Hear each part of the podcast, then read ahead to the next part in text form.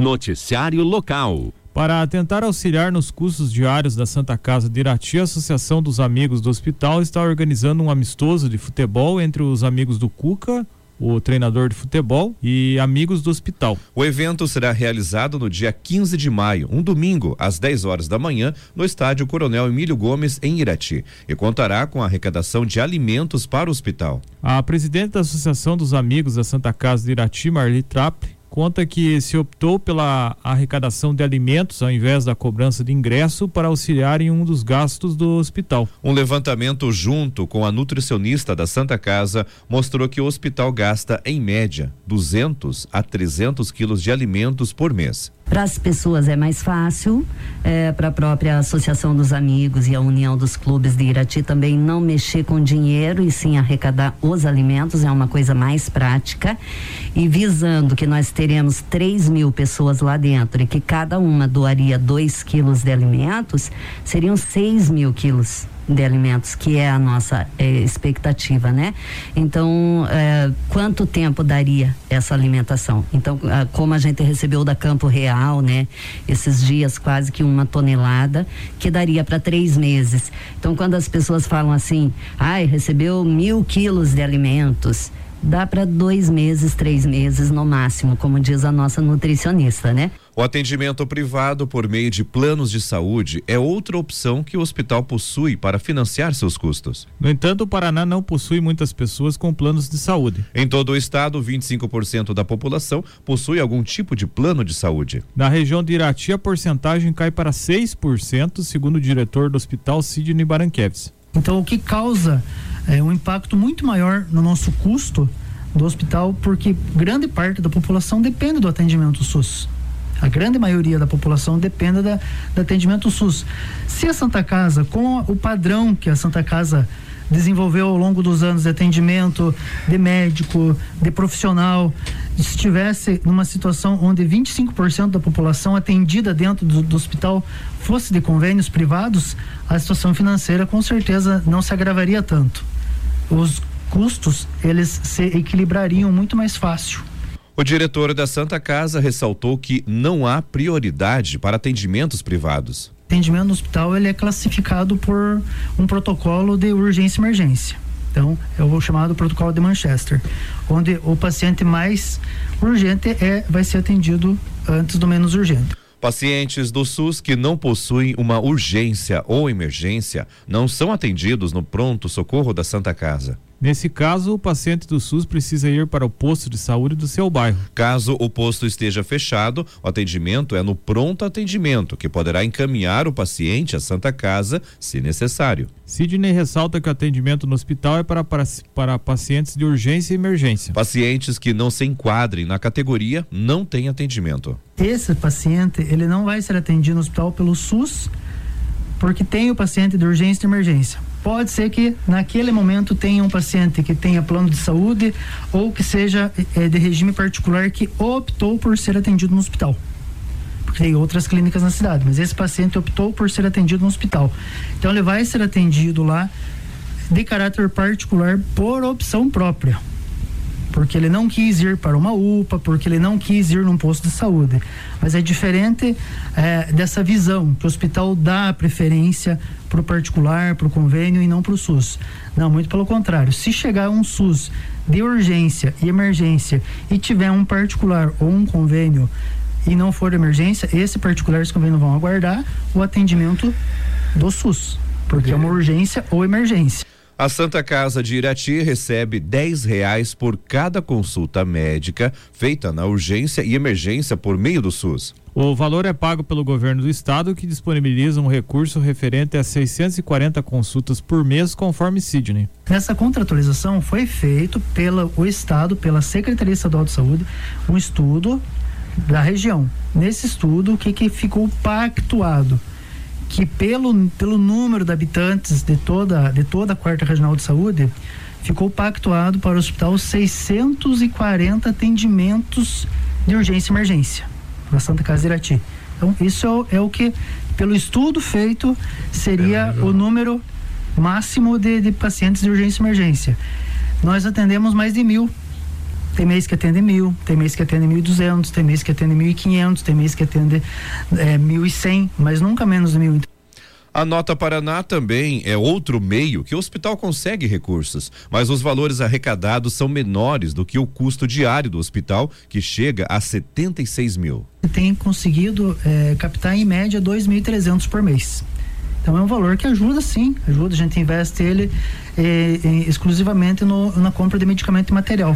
É um recurso que vem, é prestado contas no portal do, do Nota Paraná todo ano. Então, assim, ajuda também. Todo, todo valor arrecadado, toda campanha realizada em prol da instituição, tudo ajuda, porque o, o, o dos 76 mil que a gente gasta por dia, a gente não consegue captar mais do que 50% do que, do que custa. Segundo o provedor do hospital, Ladislau Brizuti Neto, os gastos da Santa Casa de Irati são publicados em jornais em um balanço das contas, demonstrando os valores da entidade. Nós temos auditoria externa, temos auditoria da regional dos municípios, nós controlamos o nosso trabalho, temos o comitê interno de apoio à provedoria, que é para trabalhar nesse sentido, então está tudo controlado. Não sai de lá nada sem a gente saber. E a coisa é assim, quem tiver a oportunidade e queira conhecer, queira saber como é que tá, nós publicamos já o nosso nosso balanço do ano, né? Vai ser publicado agora. Vai ser publicado agora, tá, vai estar tá nos jornais. Tudo que nós falamos aqui está lá no jornal, tá aberto para todo mundo que queira saber e como querem saber. O provedor ainda ressaltou a importância da comunidade da região auxiliar na ajuda à Santa Casa de Irati. Nós não podemos perder de vista que a Santa Casa é o único lugar SUS da nossa região com condição e competência para atender a maioria dos casos de doença da nossa região aqui da quarta regional. As informações da Agência do Trabalhador. Nós vamos manter contato com a Rose Armuch, que vai trazer as vagas da Agência do Trabalhador. E atenção, nosso ouvinte, que são 29 vagas hoje, várias oportunidades, não só para Irati, como municípios do entorno. Então, preste atenção nas vagas com a Rose Armuch. Bom dia, Rodrigo. Bom dia, você ouvinte do Café com Notícias, aqui da 106.9. Vamos às vagas da Agência do Trabalhador de Irati para hoje, quinta-feira, no período da manhã. Lembrando que os interessados devem levar currículo com foto.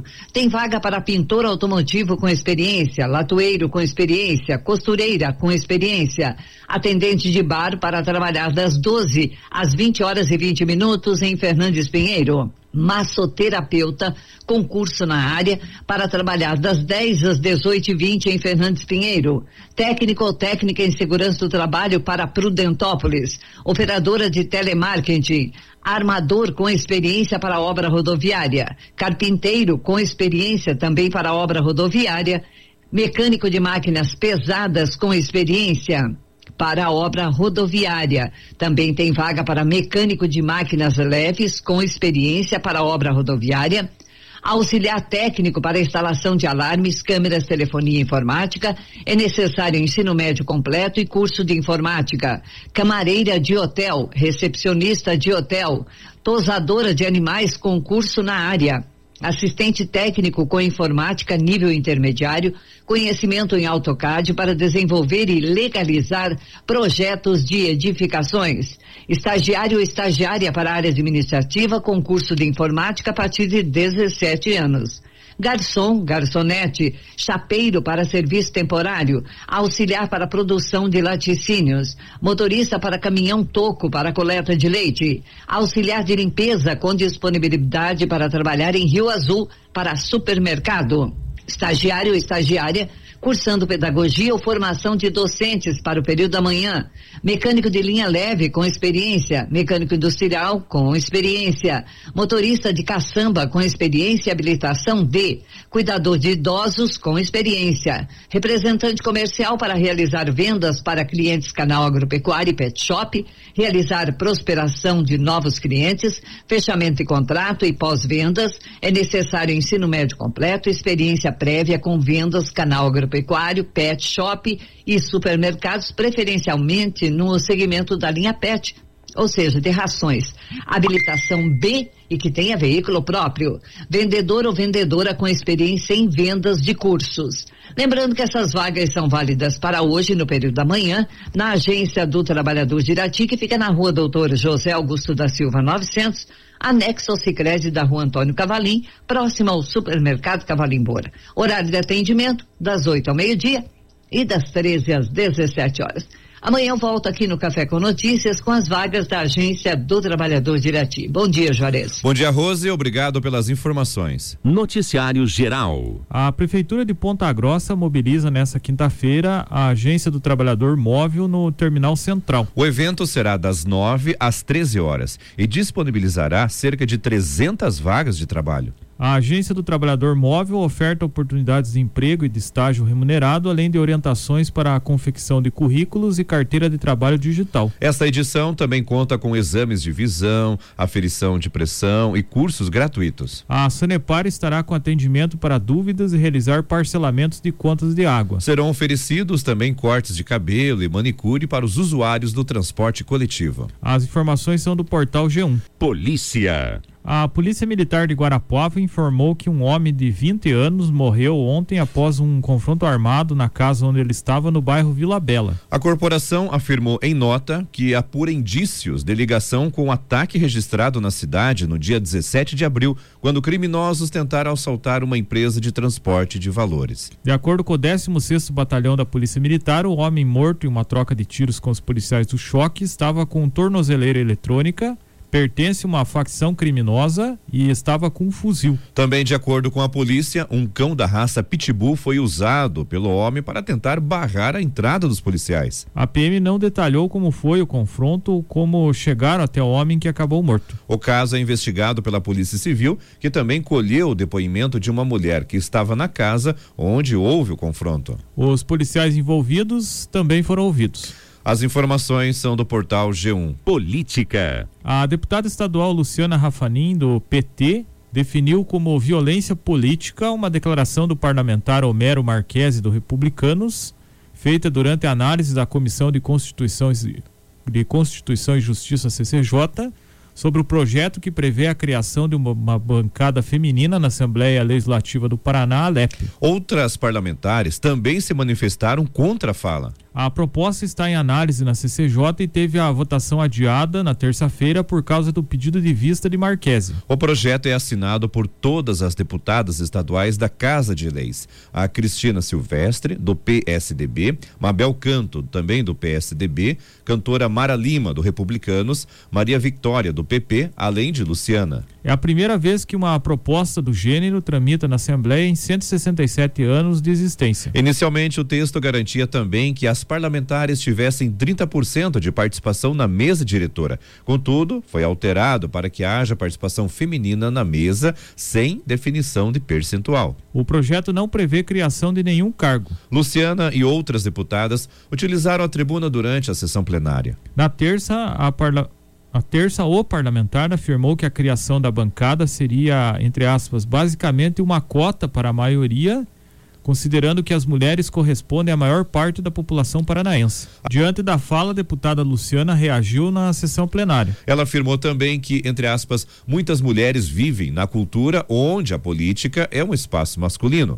O crime de violência política citado pela parlamentar está tipificado em uma lei de 2021, que estabelece normas para prevenir, reprimir e combater a violência política contra a mulher. A violência política é classificada como, abre aspas, toda ação, conduta ou omissão com a finalidade de impedir, obstaculizar ou restringir os direitos políticos das mulheres, fecha aspas.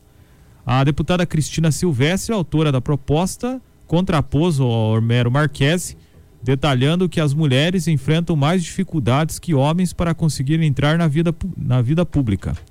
Abre aspas. O deputado Homero foi muito infeliz na fala dele ontem, quando ele disse que nós somos uma maioria na sociedade e somos uma minoria aqui na casa.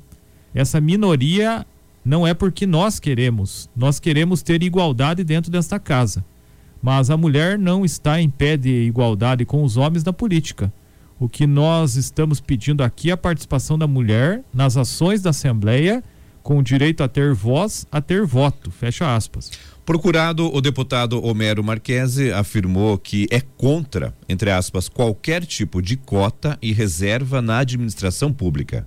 A proposta deve voltar à discussão na sessão da Assembleia da próxima terça-feira. Por meio de nota, a comissão executiva da LEP reprovou a, a, posição do deputado e afirmou que a declaração, abre aspas, demonstra profundo desconhecimento e indiferença frente às dificuldades e barreiras impostas às mulheres na sociedade brasileira e pode ser classificado como retrógrado, machista e misógino. Fecha aspas.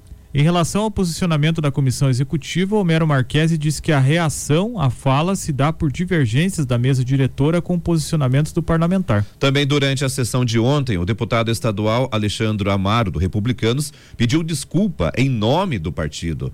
Abre aspas, as mulheres que se sentiram lesadas com essa fala fecha aspas, fazendo menção ao pronunciamento de Marquese, que é do mesmo partido. Segundo informações da diretoria legislativa da Assembleia, em 167 anos de história, esta é a primeira proposta de criação de uma bancada feminina a tramitar na casa. No Senado Federal, a bancada feminina foi criada somente em 2021.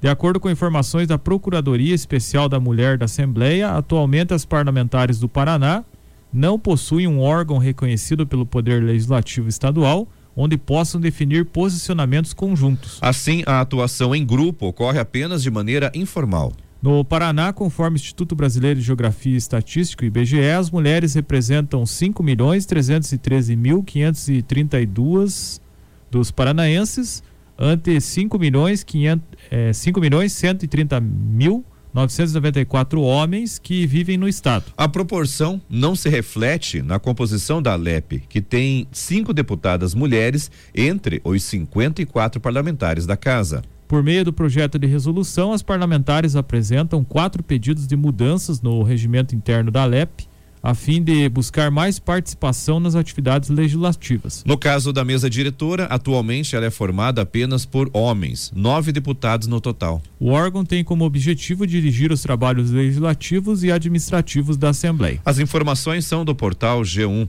Esporte. A Copa Professor Jacopete de Futebol Sub-17 teve ontem o primeiro jogo da final, aconteceu no Estádio Municipal em Irati, porque o Estádio Municipal de Imbituva está em reformas o Infad de Imbituva perdeu para a Associação Desportiva Independente de São Mateus do Sul por 2 a 1 um.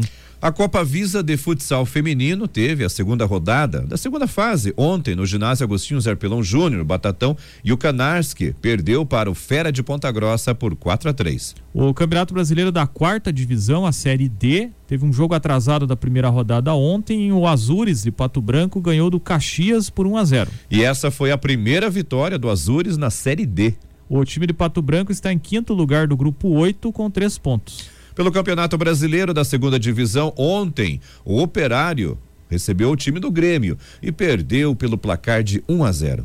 Com a vitória, o Grêmio subiu para a quarta posição com sete pontos. Já o Operário é o 13 terceiro colocado com quatro pontos. Ontem, o CRB perdeu para o Náutico por 2 a 1. O Guarani ganhou do Criciúma por 1 a 0. Já o Vasco venceu a Ponte Preta por 1 a 0. Finalmente, o Vasco ganhou a primeira na Série B após quatro jogos.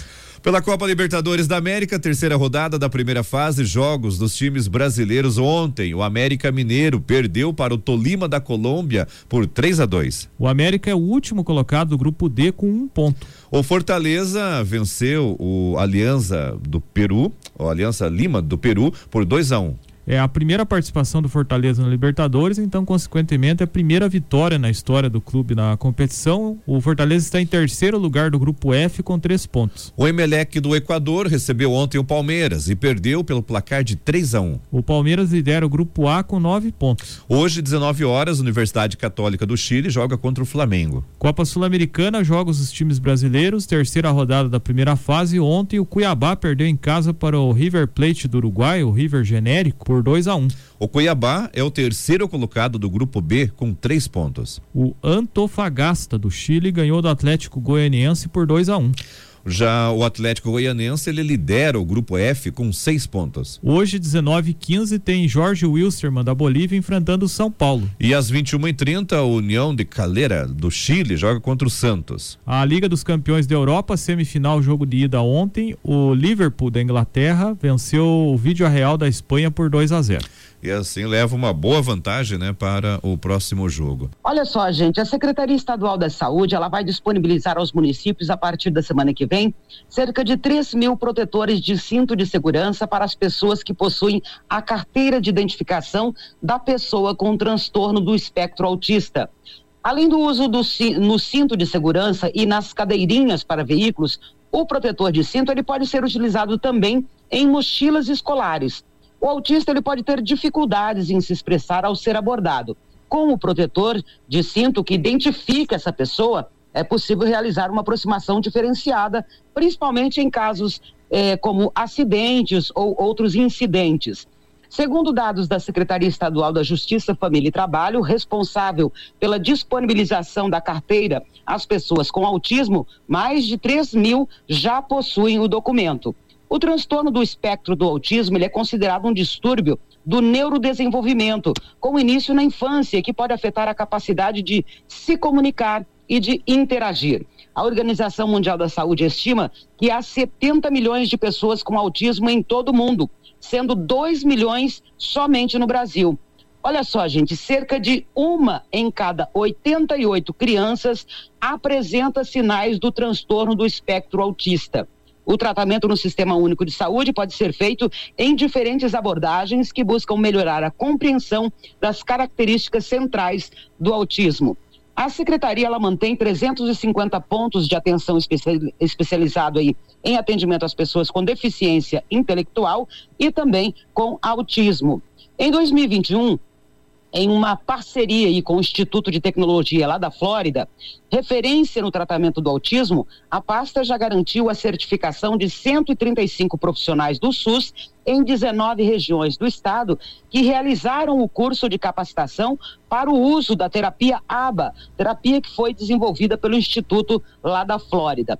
Vale lembrar, gente, olha, a cada 88 crianças, uma tem é, é, transtorno do espectro autista. Portanto, é muito importante os pais, é, mães, professores, quem convive com crianças.